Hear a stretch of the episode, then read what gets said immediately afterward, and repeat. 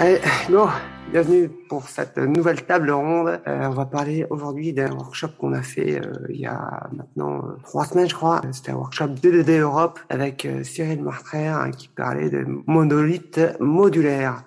Donc aujourd'hui, j'ai trois speakers avec moi. Cyril, on ne présente presque plus, Sébastien et Alexis. Peut-être quand même faire un petit tour de table pour vous présenter, parce que les deux derniers sont, je crois, nouveaux. Bah bonjour, je m'appelle euh, Alexis, euh, je suis développeur plutôt back sur les technologies .NET. Ça fait à peu près, euh, ça fait à peu près 10 ans que j'en fais, je pense. J'ai fait un peu du Windows Phone, j'ai fait un peu du Silverlight il y a longtemps, et maintenant je travaille majoritairement sur des API. j'ai fait un peu de front aussi avec du Vue.js. Donc voilà pour le background. je m'intéresse à des, des choses d'architecture comme l'architecture hexagonale, et puis je suis très intéressé par le DDD aussi, en étant peu expérimenté encore sur le sujet. Bonjour à tous, Sébastien. Alors, euh, bah, copier-coller, CTRL-C, CTRL-V, c'est à peu près la même chose. Euh, DevBack, beaucoup de .NET depuis euh, depuis chez Assot, donc il y a 9 ans de ça. Aujourd'hui, beaucoup de .NET Core et d'Azure et euh, du microservice également. Donc, l'architecture, ça commence à devenir un peu prérequis quand même pour faire des bons trucs sur ce genre de stack. Donc, ça m'intéresse énormément pour cette raison-là. Voilà. Et Cyril, 14 euh, ans à SWAT, j'ai le titre de coach technique, je suis plutôt expert sur tout ce qui est techno Microsoft, que ce soit front ou back. Et voilà, je fais pas mal de, lead tech et d'architecture sur mes dernières missions. Ok, donc moi je présente Thibaut, euh, ça fait 15 euh, ans que je suis du dev, je donne des formations, je suis très porté sur, tout ce qui est craft. Et puis pour ceux qui voient là, en ce moment, j'aime bien tout ce qui est autour de Star Wars et du Mandalorian. Un petit rappel sur les bonnes pratiques. Donc on va y être, rester bien éveillant envers tout le monde euh, on ne dénigre pas l'émission ou un client, on évite les trolls, on ne coupe pas la parole et on coupe son micro quand on n'intervient pas. Allez, go, c'est parti. Alors, euh, comme je disais tout à l'heure, on était à un workshop DDD Europe avec Cyril Martraire sur les modules modulaires. Donc, c'était euh, quatre matinées de workshop assez intenses. donc, il y avait, on était quoi, une quinzaine, si je me rappelle, des gens plutôt seniors. Ça, pour le coup, cette composition, vous en avez pensé quoi bah, Des personnes participant déjà? Bah, c'était plutôt intéressant. Enfin, je me permets d'intervenir en premier. Enfin, il y avait un petit peu tous les horizons, un petit peu toutes les nationalités, donc euh, ça se mélangeait un peu. Et surtout, on a fait beaucoup d'exercices à plusieurs. Moi, je trouvais ça hyper chouette qu'on n'est pas toujours les mêmes personnes aussi. Donc, le fait de faire des petits ateliers dans les petites rooms. On était sur Teams. Je sais pas si tout le monde connaît, mais on peut créer des petites rooms, des espèces de sous-salles euh, sur les sessions, et euh, c'est hyper intéressant en fait.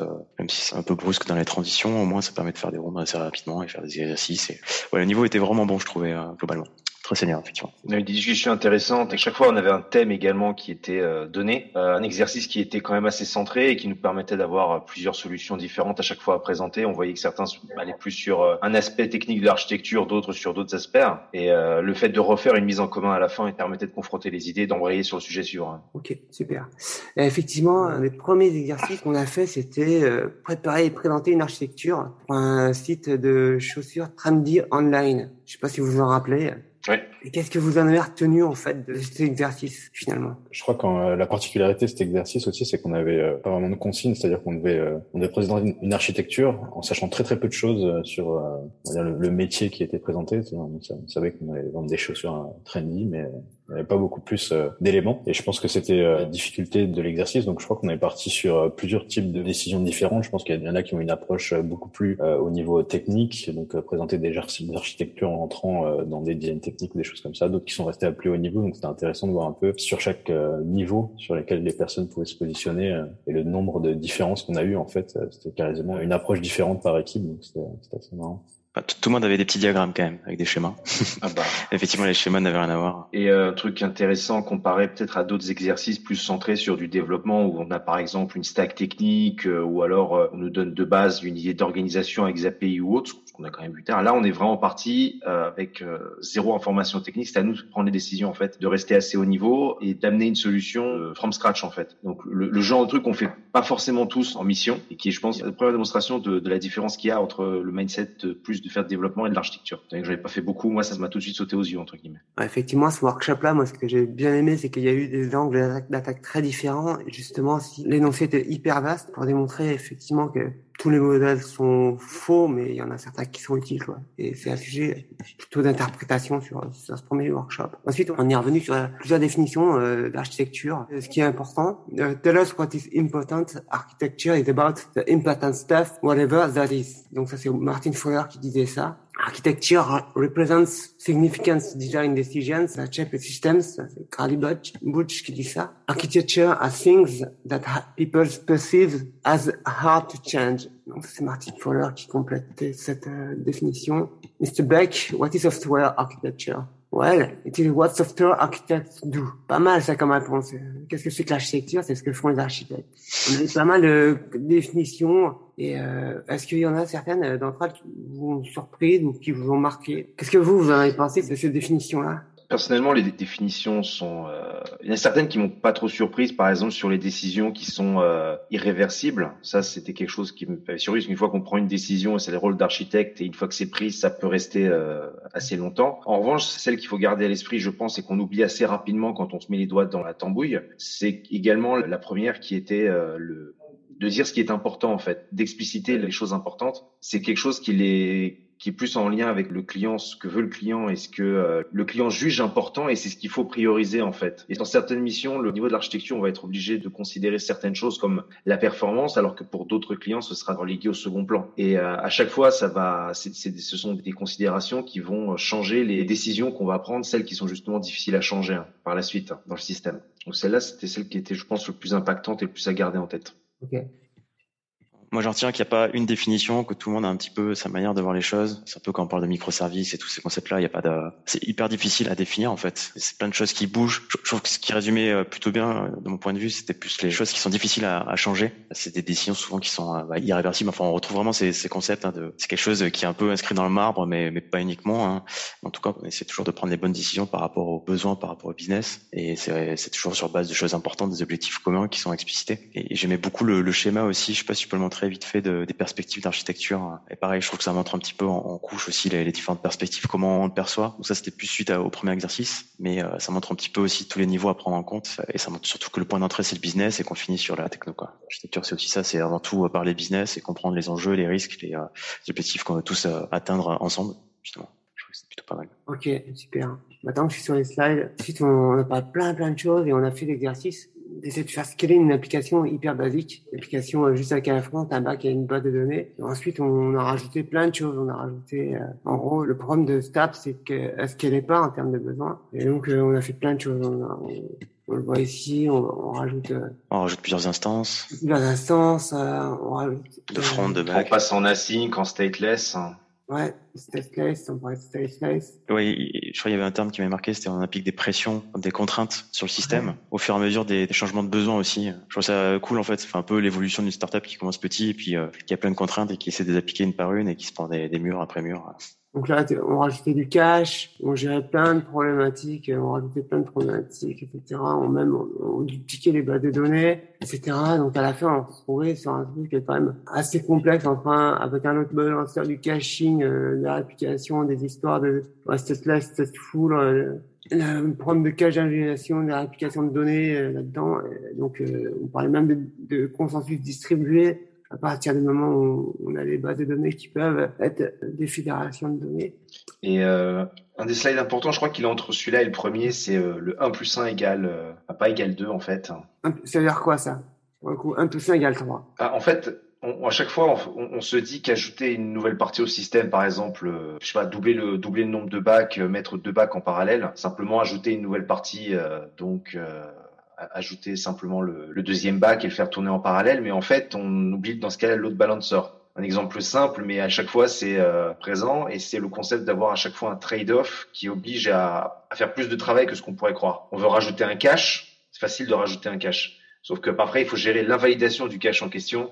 Problème extrêmement simple en informatique, comme on sait tous, et euh, ça oblige en fait à faire un travail supplémentaire qui n'est pas simplement de rajouter des solutions au système pour répondre aux pressions, comme disait Cyril, mais de rajouter en fait une solution et euh, les différentes dépendances, comme euh, tout package NPM euh, ou tout package NuGet les requiert. Il y, a, y a un autre truc aussi, quand, enfin moi j'ai pas mal retenu et que j'applique pas mal, c'est euh, bah, plutôt que de partir tout de suite sur une solution, qu'elle soit technique ou euh, qu'on a l'habitude de faire, c'est euh, aussi toujours mesurer en premier et bien évaluer le problème en fait, avant d'essayer de trouver la solution, parce qu'évidemment on va essayer de trouver toujours la solution la plus adaptée. Donc si on n'a pas identifié le problème et qu'on n'a pas réellement mesuré déjà, si à chaque fois qu'on applique une solution, on a résolu le problème, bah, c'est serpent qui se mord la queue, on, a, on tourne un petit peu en rond quoi. Toujours mesurer en premier. Ouais. Ça, c'est hyper important qu'on parle de perf ou pas. Hein. Ça peut être sur des stats, sur plein de choses. Et euh, voilà, ça c'est un truc que je trouvais qui était important. Ouais, je... on dit, on n'améliore que ce qu'on mesure. Ouais, ce que j'avais retenu, c'est qu'il parlait des, des quality attributes. En gros, euh, tout ce à quoi on veut répondre comme type de problématique, la performance, la scalabilité, euh, la disponibilité, tout ça, et que effectivement, il fallait les, mesurer, euh, avoir des mesures de tout ça. Et ouais, qu'effectivement, à chaque fois qu'on veut tacler un problème,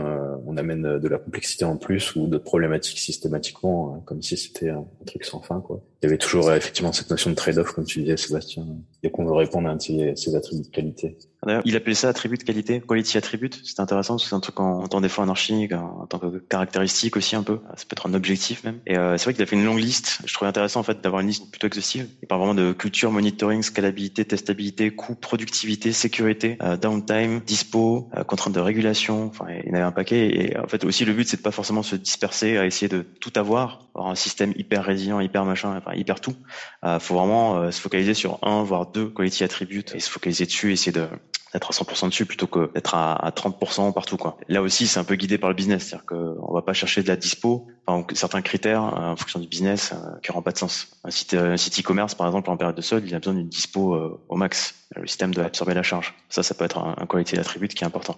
Et ça peut être des fois sur des fenêtres de temps très courtes. Faut vraiment euh, dresser le bilan, la, la big picture et dire euh, ok, euh, j'investis vraiment dans un ou deux quality attributes, sinon bah, sinon ça coûte trop cher en fait à implémenter tout simplement. Ouais, je me rappelle que tu avais dit quand tu on parlait de quality attributes, tu disais whatever gives you confidence. C'est une phrase qui avait pas mal plu parce que finalement ça se concentre sur qu'est-ce qui fait qu'on sera confiant quand on mettra en prod quoi. Et ça, effectivement, ça s'adapte au contexte et aux besoins qu'on a, parce que selon notre contexte, on n'a pas les mêmes besoins, on n'a pas les mêmes risques. Moi, j'aime bien, il y a une image que je vois beaucoup re, comment, sur Twitter dernièrement, qui est euh, un même des, des bouquins Aurélie qui s'appelle Solving Imaginary Scaling Issues. Voilà, c'est un peu ça, quoi. C'est, euh, essayons de nous concentrer sur nos, nos problèmes à nous et pas forcément sur les problèmes que peuvent avoir d'autres personnes, de vrais problèmes, d'autres entreprises mais que nous, on n'a pas. Comme Netflix ou Microsoft ou Google, pour ne pas les citer. Quoi. Exactement. Ok. Moi, ce que je me rappelle aussi, à la fin de ce workshop-là, il disait aussi, finalement, euh, bah, 1 plus 1 égale 3, euh, donc c'est ce que ce qu'un un truc qu'avait retenu Sébastien. Mais euh, on se rend compte, là, on a fait plusieurs fois 1 plus 1. Donc on se retrouve à la fin avec une solution hyper complexe. Et finalement, essayer de trouver des solutions simples, quoi, qui principales. Peut-être essayer d'éviter justement d'avoir à rajouter une tonne de trucs si on peut se débrouiller sans. Quoi. Ça, j'avais, bien, aimé l'idée de dire, ok, euh, avoid avoidable problems, quoi. J'aimais bien cette notion-là. Je sais pas ce que, ce que vous en pensé, ça.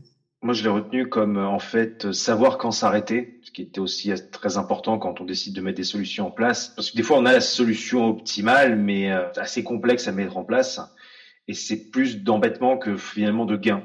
Vous avez donné un exemple, par exemple, de Facebook qui avait euh, décidé en fait de, au, lieu de s'arrêter en fait d'essayer de, de, simplement trouver une solution plus simple à leur problème, qui avait décidé pour leur application Android de patcher la JVM Android et aussi et après donc de faire un patch par différents types de téléphones qui avaient besoin chacun d'un patch différent, ce qui au final venait revenait à faire des dizaines, des centaines de patchs différents pour que leur application fonctionne, au lieu de simplement trouver un moyen d'éviter le problème en premier lieu ou de simplement revenir sur leur idée de base ou sur leurs attentes pour l'application, de simplement euh, ils, ils, ont ils ont brute force jusqu'à ce que ça passe, ce qui euh, a dû leur prendre énormément de temps. Et si Facebook peut peut-être se permettre de le faire, c'est pas forcément le cas de tout le monde. effectivement, je me rappelle, il, il, expliquait que Facebook documentait ça dans un très long article. Il expliquait qu'il avait fait.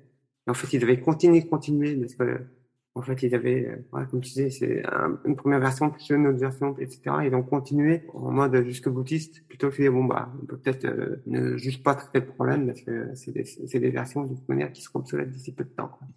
C'est là où c'est important, encore une fois, d'essayer, mesurer, quantifier, voir si on, arrive à résoudre notre problème euh, en testant plusieurs solutions, quoi, pas s'arrêter à une. Et effectivement, là, je pense qu'il y avait un point de non-retour pour Facebook où ils avaient tellement investi de temps et d'argent qu'ils se sont dit, bon, basta, on y va, on y va à fond les ballons, on continue. Mais ouais, toujours aussi euh, prendre un peu de recul sur les choses, hein, ça fait toujours du bien. Donc, euh, au lieu de faire grossir le système de manière très complexe, comme on a pu le voir, pour essayer de gérer les problématiques de scaling qu'on peut avoir, on s'était posé la question, comment construire de gros systèmes, finalement, mais avec seulement des petits système. Donc en gros, pour faire ça, on, va découper. Hein. Mais comment finalement, on, comment on va réussir à découper?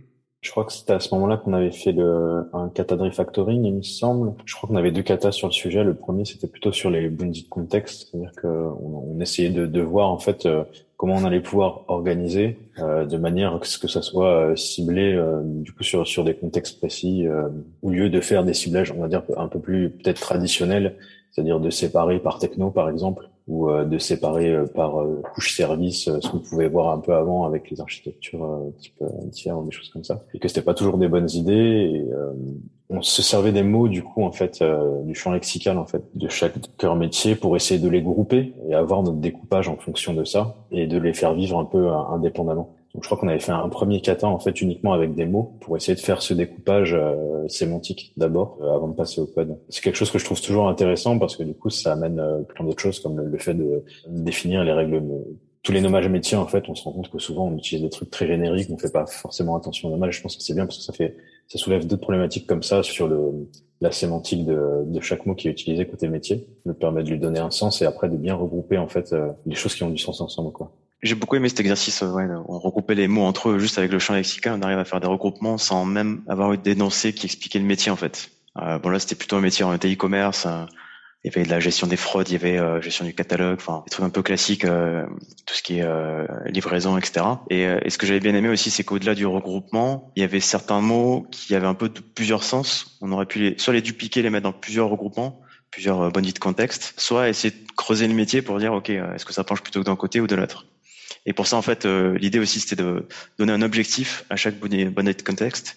Et euh, je trouvais que l'objectif, ça permettait de fixer un peu mieux les idées justement et de se dire, bah tiens, c'est plus facile de mettre. Euh, déjà, plus, ça, ça, permet de se conforter. Est-ce que j'ai bien fait mes regroupements et aussi savoir trancher sur ceux qui sont un petit peu ambigus. Donc avec ce but, cet objectif, je crois que c'était une bonne idée aussi. Au-delà du simple mot qui décrit le bonnet de contexte, c'était un bon complément, je trouvais. Sébastien, tu veux rajouter un mot? Peut-être sur ce qu'il fallait également pas faire. Il a, il a insisté un petit peu sur également les, les découpages qu'il fallait mieux éviter et qui sont malheureusement, on remarque les découpages qu'on a tendance à faire le plus. Euh, les découpages en layers de présentation, business, persistance sont par exemple à éviter. De découper en tech, par exemple, ça peut sembler une bonne idée, mais ça permet de, faire en sorte que chaque équipe ait un focus sur une techno. Mais euh, ça peut être compliqué à partir du moment où on a des technos qui cumulent plusieurs contextes, ça va devenir un peu nébuleux. Et évidemment, découper par entité, genre un service customer, un service product, un service purchase, ça peut être ça peut sembler aussi une bonne chose parce que chacun a son focus. Néanmoins, le problème, c'est que on a des, des, répartitions qui vont pas fonctionner, puisque en fait, le fait de découper en, en, différents services, en différents pôles, ça nous permet en fait de grouper plusieurs entités ensemble et euh, d'avoir des use cases en fait plus ou du moins des, des parcours qui sont suffisamment séparés pour qu'on puisse les utiliser et euh, qu'on peut quand même joindre aux besoins par différents systèmes qu'on a vus par la suite. Mais euh, isoler chaque partie en se disant euh, ça concerne telle entité, ça va faire en sorte qu'à la fin la répartition, on va être obligé de trop communiquer entre les différentes parties pour que ce soit vraiment efficace. Effectivement. Moi, dans ces slides ou dans d'autres confs que j'avais déjà vu de sa part, effectivement, il montre que c'est une photo de d'un rouleau de sopalin où effectivement on, aura envie de découper en découpant euh, les sopalins par euh, des petites lignes, des petits pointillés. C'est ce qui paraît le plus évident, mais c'est pas forcément comme ça qu'il faut faire quand on va découper. Finalement, il faut couper des tranches de notre rouleau de euh, sopalin pour regarder les choses qui vont ensemble. Après, effectivement, il y avait deux katas. Donc, il y avait un, kata avec des, un regroupement de mots. Et donc, comme on disait en introduction, c'est comme on a fait cet exercice une fois de plus en groupe individuel et euh, je sais plus, on faisait quatre groupes, quelque chose comme ça. Et on s'est rendu compte finalement à la fin que dans les quatre groupes, on avait euh, quasiment euh, tous exactement la même chose. Donc comme quoi finalement, le découpage par sémantique, donc tu parlais de bandit de contexte, euh, Cyril, terme plutôt donc spécifique à DDD, mais en fait c'est quelque chose d'assez inné. Enfin, on n'a pas besoin de rentrer sur du technique pour que tout le monde se rende compte que voilà, il y a des choses fonctionnellement ou dans la sémantique qui vont ensemble. Et euh, on se rend compte pour, pour ceux qui ont pu déjà implémenter ce genre de solution que ouais ça va avec quoi. que c'est pas c'est pas juste ça c'est que quand on sépare nos contextes d'un point de vue fonctionnel tout ce qui va être modélisation avec et le code dans modélisation au sens vraiment code qui va bien avec derrière bah ça ça se passe bien on évite des problématiques de couplage sur plein de choses on évite de la complexité parce que on a une seule entité qui s'appelle product mais qui doit gérer euh, des produits dans plein de contextes, plein de cycles de vie différents, etc. Donc ça, j'ai trouvé ça cool. Et euh, pour le coup, il y avait un deuxième kata qui était euh, effectivement un exercice où justement on avait euh, donc une base de code organisée en un truc MVC assez classique. Et finalement, on avait voulu découper ça bah, justement en différents bodies de contexte. Est-ce que vous vous rappelez un peu que, comment ça s'était passé Qu'est-ce qu'on avait dû faire dans ce cas-là de, de Refacto? Je, je, me souviens qu'avec l'équipe dans laquelle j'étais, on était parti en fait sur. Euh, il y avait des choses qui étaient très très génériques, qui portaient des noms très très génériques qu'au début on a laissé de côté, et on a essayé de faire ressortir ce qui nous paraissait être les modules en fait à partir de, de sémantiques de noms de service, de les regrouper et euh, en fait les, enfin pas de les regrouper pardon, de les sortir et ensuite de voir si on avait des dépendances donc qui étaient transverses, s'il y avait des classes qui étaient utilisées par euh, différents modules, bah soit euh, ça nous a permis de faire le ménage, de voir qu'elles étaient en fait pas utilisées dans un module qui avait une dépendance qui a été créée pour rien, ou on avait dû dupliquer dans certains cas. On a préféré faire de la duplication et du coup euh, bah, isoler complètement nos modules séparés en dupliquant des classes. J'ai vu qu'il y avait une question aussi de Cédric dans le chat. On peut la lire peut-être? Cédric a demandé, je pense sur le précédent exercice, le but de cette partie était d'isoler dans des modules les différents contextes et sous-contextes et de permettre la communication entre eux via du mapping. Sur, l'exercice dont on parlait avant, c'était vraiment juste des nuages, enfin des nuages de mots quoi qu'il fallait regrouper entre eux. Et euh, là, celui dont on parle maintenant, effectivement, c'était une partie en code où on a dû ouais, isoler les modules et euh, effectivement ensuite euh, faire du mapping quand c'est nécessaire et de la duplication. Donc, je sais pas si toutes les équipes ont fonctionné de la même manière. Moi, je sais que celle où j'étais, elle fonctionnait comme ça. Ouais, pareil. Euh, effectivement, on, a, on, avait quand même quelques pistes hein, avec les modules dans lesquels on voulait séparer, mais enfin, ouais, assez rapidement, on voit qu'on a tout au même endroit et puis le fait de découper en dupliquant des choses et en regroupant par, euh, enfin, il y, a aussi la cohésion. Je sais pas si ça se traduit par cohérence en français. High cohesion, euh, qui est hyper important, c'est de se dire, je regroupe ensemble ceux qui a de grandes chances de changer ensemble quand je veux faire des modifications ou apporter des nouvelles fonctionnalités. Donc le fait de tout avoir au même endroit, quand on va vouloir apporter une nouvelle fonctionnalité ou euh, faire des modifs, se dire que tout est au même endroit et que ça va pas déborder sur d'autres modules, sur d'autres euh, body de contexte, autres microservices, enfin on peut appeler ça un peu comme on veut. Euh, c'est ce qui permet bah, d'avoir une grande valeur ajoutée puisque c'est là où on n'aura pas de couplage partout et on va vraiment cibler très précisément les modifications sans avoir à tout à tout casser quoi. Et c'est ça aussi qu'on a cherché, c'est ça que, que, ce découpage permet typiquement, euh, ce que disait aussi Thibaut. Hein. Et là on le voyait bien, c'est qu'en dupliquant des choses, on gagne aussi en, en résilience, c'est-à-dire qu'on a un service qui a plus d'interdépendance avec un autre service et euh, qui gagne en, en autonomie, etc., etc ok, on a dupliqué, bouh, c'est pas bien en général. On dit dans le code que c'est pas bien, mais euh, là, on se rend compte que ça, il y a quand même des bénéfices, quoi. Il faut pas oublier un truc, ce qu'on duplique au final, les noms qu'on a sur les parties dupliquées sont les mêmes parce que c'est dans l'exercice. Néanmoins, c'est tout à fait possible que dans un contexte plus réel, on duplique pour se rendre compte qu'au final, on est en train d'exprimer deux idées complètement différentes. Euh, je pense souvent, j'imagine comme beaucoup de gens, on a créé des projets common entre différents modules pour avoir des classes communes, transverses entre différentes parties. Et ça peut des fois, heureusement quand c'est bien fait, pas trop, mais des fois ça pose des problèmes parce que ces classes communes qu'on essaie de réutiliser partout évoluent, et certaines dans une direction A et d'autres dans une direction B en même temps. On essaie de rajouter des fois des éléments pour se rendre compte qu'en fait dans un autre service ils n'ont pas d'importance, donc on envoie des nuls ou alors on a on a des problèmes à les populer. Et euh, c'est le fait de dupliquer et de se dire qu'on n'a aucune dépendance entre nos services et que chacun est indépendant entre nos différents services, modules, comme on veut, ça permet aussi de se dire que clairement, on pourrait prendre n'importe lequel des projets, le donner à une équipe et lui dire débrouillez-vous avec, de toute façon, vous n'avez pas de dépenses avec qui que ce soit d'autre. C'est exactement ce que vient de dire euh, Cédric sur le chat. Hein. Quand un chart kernel, bah, t'es obligé de réunir tout le monde pour se mettre d'accord sur les évolutions, les changements et synchroniser toutes les équipes. Et, euh, et c'est plus aller-retour. Alors que là, effectivement, quand on raisonne plus petit, de toute façon, c'était aussi ça. C'est la phrase que je sais plus comment c'était dit, mais euh, c'est quand on raisonne plus petit aussi, quand on a moins de choses à gérer, c'est plus simple de raisonner. Et euh, donc c'est pour ça qu'on essaie de splitter en plus petits morceaux notre architecture qui, dans le bloc, aurait été plus indigeste ça fait encore écho au fait qu'on a toujours des trade-offs pour euh, chaque solution. Du coup, bah, la solution de pouvoir euh, être un peu plus modulaire, là, apporte le trade-off de la duplication et du mapping euh, quand c'est nécessaire. Et bien d'autres choses, mais oui, ouais. Un, des trucs dont on parle, j'ai l'impression assez récemment, c'est ce qu'on appelle cognitive load, donc notre, notre capacité à avoir tout en tête effectivement, la duplication, qui est, euh, pour X raison, on nous a appris que la duplication c'était mal. Bah, en fait, en dupliquant et, en ayant des choses qui soient autonomes et qui vont plus petits, en fait, plutôt qu'avoir un gros truc qui tire tout, bah, ça, ça nous permet de garder donc euh, en tête l'ensemble d'une fonctionnalité sans se tirer en fait. Il y a ça comme dépendance, il y a ça ou ça, ou attention, si je commence à toucher à ça, je sais qu'il y a tel classe, telle autre classe ou tel autre truc qui a besoin de ça, et si je le modifie, ça va péter. ce matin, j'étais avec un de mes managers qui me disait, il est sur un legacy, c'est affreux. Quand il modifie un truc sur des, certaines classes, en fait, c'est utilisé à tellement d'autres endroits que ça crée euh, plein d'agressions. Donc, en gros, euh, vu qu'ils n'ont pas de test, c'est hyper compliqué de, enfin voilà, il me disait, c'est hyper stressant, c'est très très stressant, il me disait, de travailler sur ce legacy-là parce que voilà, il y a peut-être euh, pas de duplication, mais tout est lié, tout est couplé à, plein d'endroits et ça rend les choses complexes. Ok, pour le coup, avec ce catalogue refactoring, on, on a essayé d'isoler les choses, on a essayé d'en créer des comme des mini applications dans, dans l'app. Bah, en fait, avant, vu qu'on tout était au même endroit, les données passaient facilement dans le code. Et on s'est rendu compte que bah, maintenant qu'on voulait isoler les choses, bah, c'était plus trop faisable. Euh, on s'est posé donc la question comment on fait pour récupérer les données?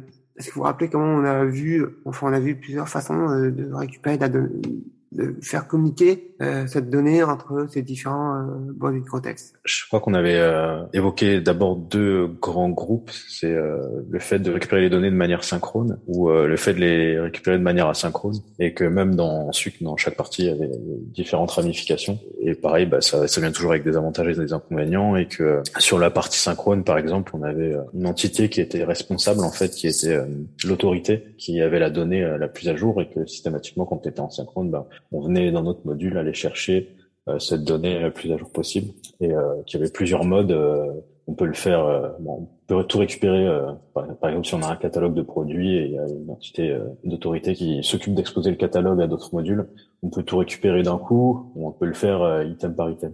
Donc le faire en mode bulk ou en mode en mode unitaire et je pense que l'avantage là, dans ce cas-là, c'est qu'on a effectivement une donnée qui est très fraîche. En revanche, je sais pour bah, pour l'avoir utilisé sur certains applicatifs, par exemple, quand ça m'est arrivé de récupérer des données par HTTP comme ça, euh, qui étaient euh, hébergées dans un autre module. Et quand on a un besoin euh, où il y a beaucoup de répétitions et qu'on n'a pas de, si par exemple c'est géré par une autre équipe et qu'on n'a pas de mode bulk qui est disponible, bah, ça peut vite avoir un coût énorme en termes de performance. Euh, si tu dois itérer sur euh, sur un catalogue, une partie d'un catalogue ou plusieurs éléments, en fait, euh, bah, t'as le coût HTTP de la connexion à chaque fois. Donc, euh, je de ça pour la partie la partie synchrone. En, fait, comme on a dit, on a eu deux grandes catégories. Le la côté synchrone avec plusieurs solutions. Le côté asynchrone, on passe par un pipe, c'est-à-dire une queue, un broker de message ou quelque chose pour pouvoir permettre de passer les updates entre les différents services. Par exemple, un service A, on doit récupérer les données à service A, il peut très bien juste envoyer les updates à un service B qui va les récupérer et mettre à jour un cache qu'il a en local. Et euh, tout ça, ça a été mis dans le contexte de se dire qu'aujourd'hui, est-ce qu'on veut plus, entre les différents euh, modules qu'on a, de l'autonomie ou de l'autorité? Donc de l'autorité versus l'autonomie. Parce que dans un cas d'un cas d'appel synchrone, surtout, euh, le problème c'est qu'on peut euh, en effet surcharger le module qu'on appelle, mais surtout le module qu'on appelle peut très bien décider de partir en offline et d'aller en vacances quelque part. Du coup, le module qui appelle, lui, n'est plus autonome du tout. Il peut pas se permettre en fait de fonctionner sans l'autre. Ça c'est un problème qu'on a eu aussi dans d'autres, aussi dans d'autres missions, avec des modules qui s'appelaient les uns les autres. Et à partir du moment où on était offline, on pouvait très bien dire que la plateforme était HS puisqu'il était plus là. Et avoir un cache en local permet justement de donner de l'autonomie puisqu'on est bon. En revanche, les données, on n'est absolument pas sûr qu'elles soient la dernière version possible. On peut très bien avoir un client qui continue à faire des updates sur le service et c'est juste le network qui est cassé. À la fin, en fait, on aura fait des opérations sur d'autres modules qui, eux, euh, on dit, bon, pense que c'est bon parce que les données sont bonnes, alors que les updates sont pas là encore. Et euh, ce concept d'autonomie versus authority, c'est fait partie justement des trade-offs de qu'est-ce que euh, des quality attributes qu'on a.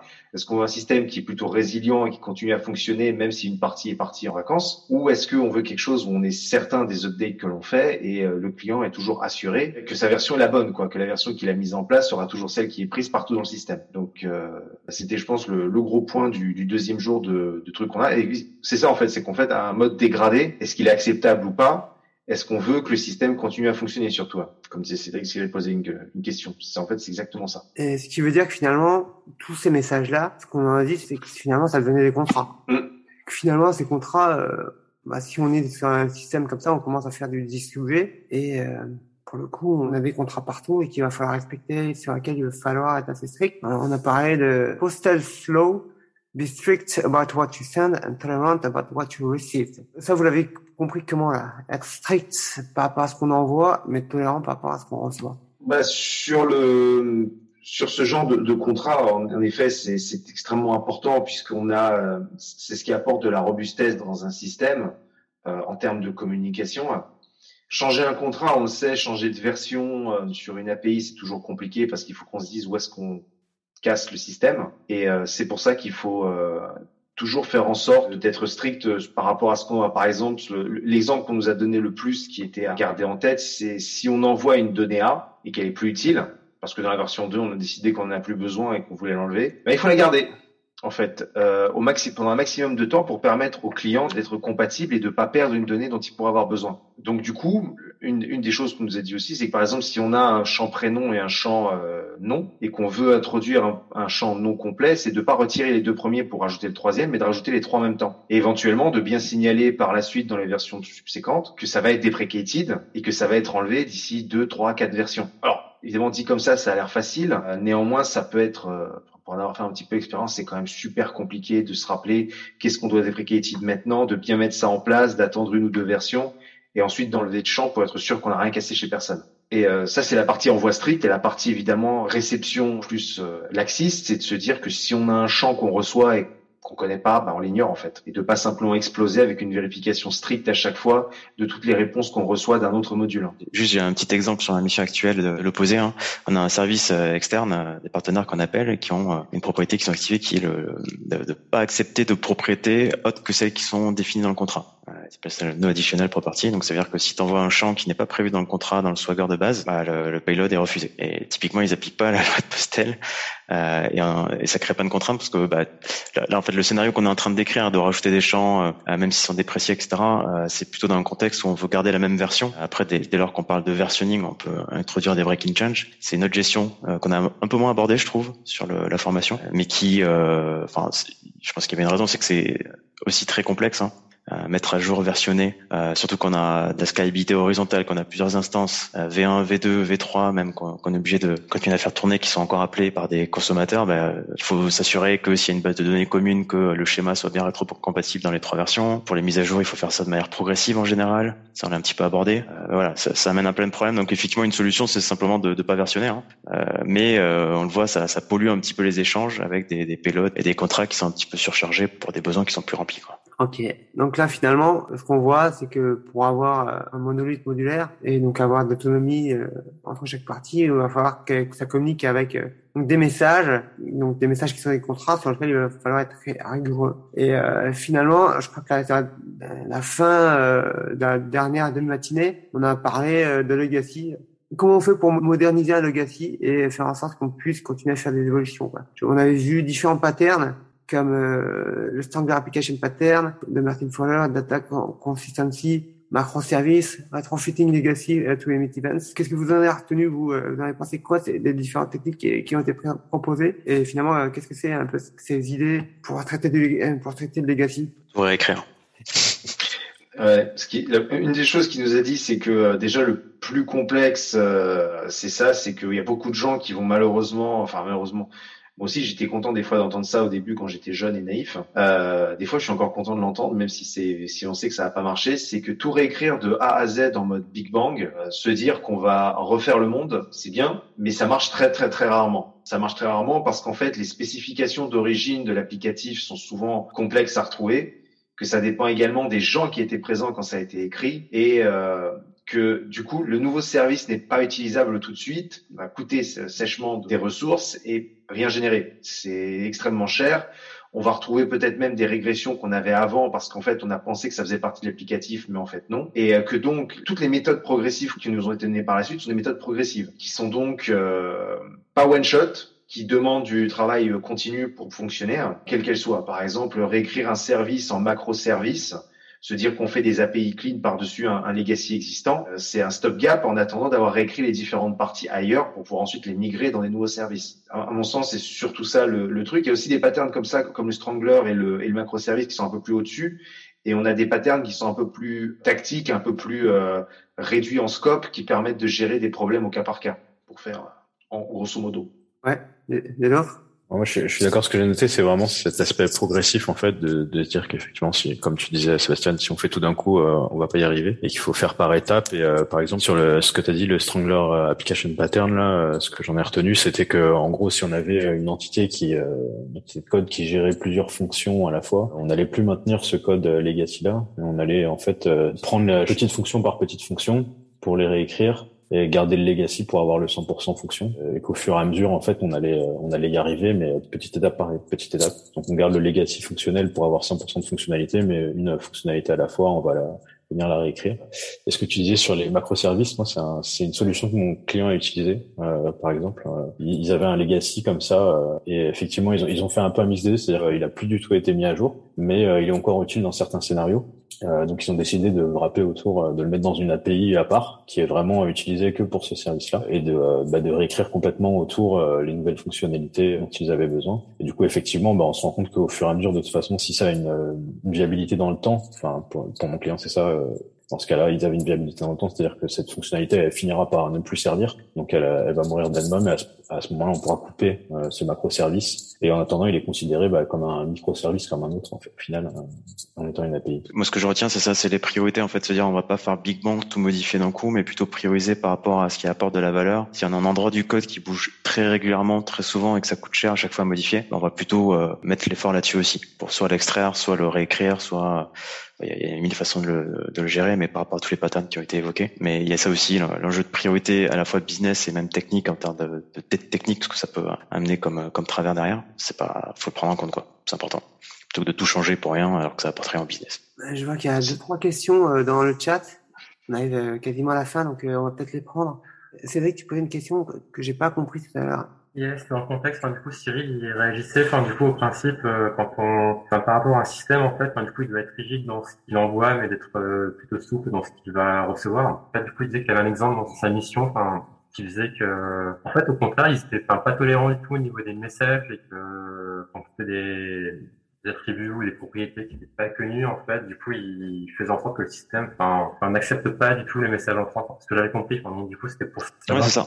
Pourquoi, enfin, pourquoi ce choix, en fait, est-ce que du coup, ils ont, ils ont expliqué, enfin, pourquoi ils, ils préfèrent ce, ce mode-là ou pas, ou, euh, alors oui, comme je suis fortement contre, j'ai demandé la, la raison. euh, la raison officielle, c'est justement pour euh, être sûr que le contrat est respecté. Parce que si le contrat évolue et qu'on euh, rajoute des champs qui sont pas dans le contrat euh, tel qu'il est convenu dans la version convenue, bah, ça veut dire que potentiellement il peut y avoir des oublis, des erreurs. Donc eux, ils veulent être sûrs que l'appelant, le, le, consommateur, puisse voir ces erreurs au travers voilà, d'un retour hyper strict. Quoi. D'accord.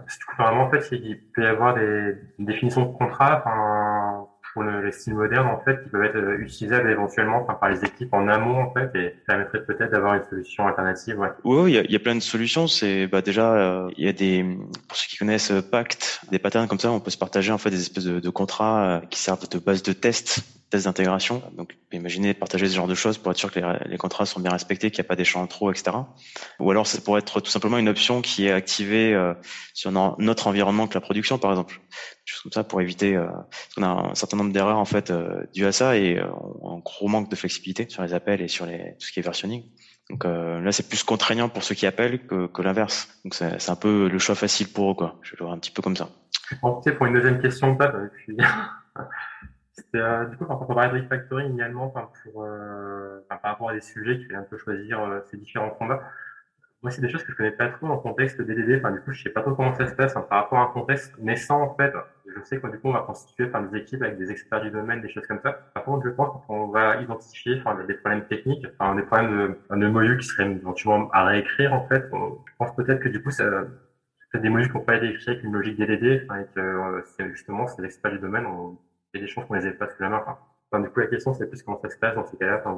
Bah, pour le coup, dans, dans un des exercices qu'on avait fait, justement, c'était euh, sur Legacy, c'était euh, voir qu'est-ce qu'on pouvait appliquer à quelle partie. Et en fait, euh, dans cet exercice, et je pense que même dans la réalité, même sur Legacy, on peut assez facilement détourer les choses, même si c'est déjà existant, même s'il n'y a pas forcément euh, tout le monde de l'historique, etc. Je dis pas que c'est facile, mais je pense qu'en vrai, si on, on prend ce recul et si as déjà, euh, tu vois, le recul sur du, du Greenfield.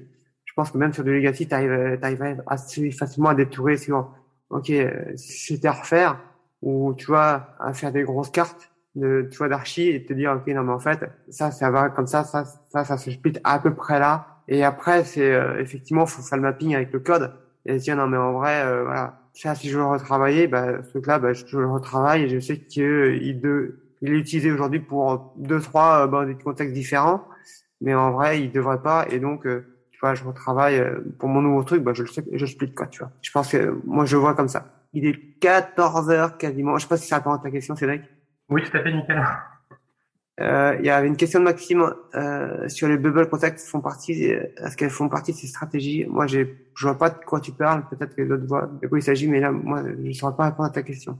Euh, il me semble. Alors, c'est quelque chose que que j'ai euh, appris euh, plus côté études. Ça revient un peu avec l'idée de quand on veut apporter des modifications à un existant, bien legacy et potentiellement laisser cet existant de côté et ajouter de l'évolution dans un contexte à part qu'on fait sur notre propre architecture.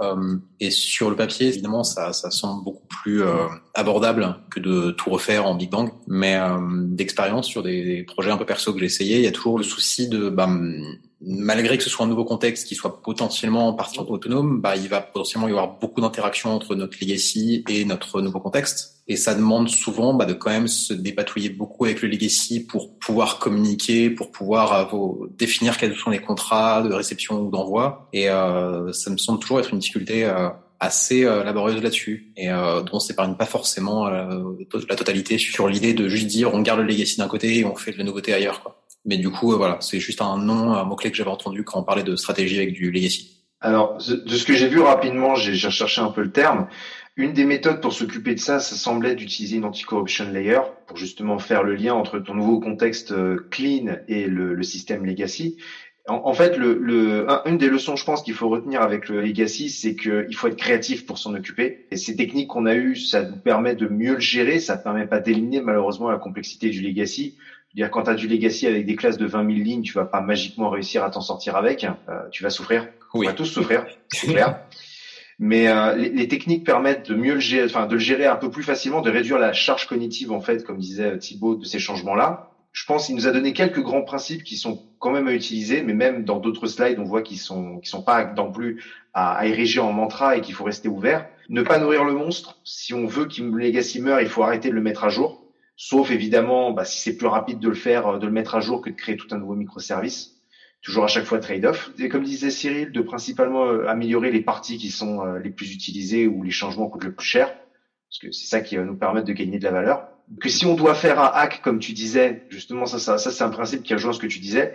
Si tu as un hack à faire pour que ça continue de fonctionner, en fait, avec ton nouveau module et ton legacy, fais le hack dans le legacy, en fait euh, pourri de legacy au maximum parce que de toute façon tu sais que c'est ça que tu veux éliminer. Et euh, dernier principe, euh, comme disait Cyril encore une fois, très utile, c'est de quand tu dois vendre ces modifs à quelqu'un, de bien faire en sorte de mettre des trucs techniques sous le tapis quand tu vends des trucs flashy qui impressionnent le client. Parce que comme ça, c'est comme ça que le client continue de payer et continue d'être motivé par le fait de refactorer un legacy, parce que quand ça se voit pas, c'est pas franchement intéressant à payer en fait pour beaucoup de clients.